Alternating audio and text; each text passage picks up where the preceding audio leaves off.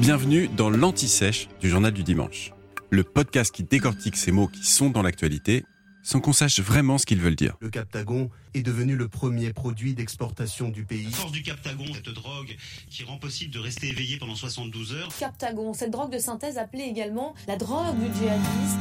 Au fait, c'est quoi le Captagon? Alors attention, aujourd'hui, on va parler drogue, Bachar el-Assad et sommet international. Camoulox? Pas vraiment.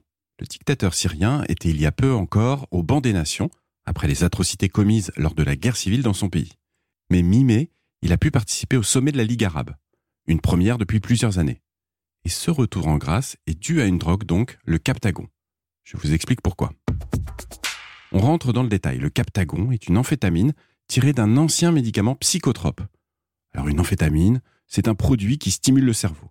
Pour résumer, ça donne de la confiance en soi, c'est censé faciliter les relations sociales, c'est euphorisant et c'est aussi un aphrodisiaque.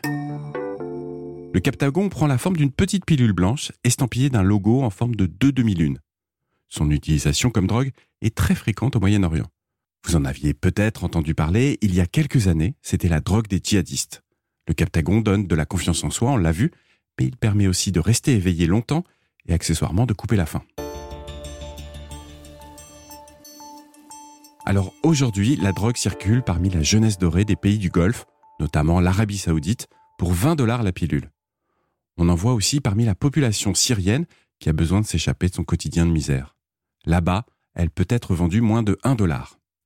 Et c'est d'ailleurs en Syrie qu'elle est produite, faisant de ce pays un narco-État, où on retrouve une industrie illégale qui représenterait plus de 10 milliards de dollars au service du président Bachar el-Assad.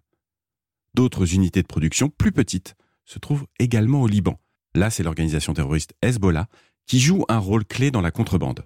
Pour l'instant, le captagon n'est consommé qu'à une petite échelle en Europe, mais évidemment, ça reste à surveiller, ça pourrait changer. Vous venez d'écouter l'Anti-Sèche du Journal du Dimanche, le podcast qui répond à la question que vous n'osiez pas poser. Je suis Vivien Vergniaud et si vous avez aimé ce podcast, mieux si vous voulez écouter d'autres épisodes préparés par la rédaction du JDD, c'est facile. Abonnez-vous, suivez-nous, c'est gratuit. On vous donne rendez-vous trois fois par semaine en podcast et tous les jours sur le JDD.fr. À bientôt.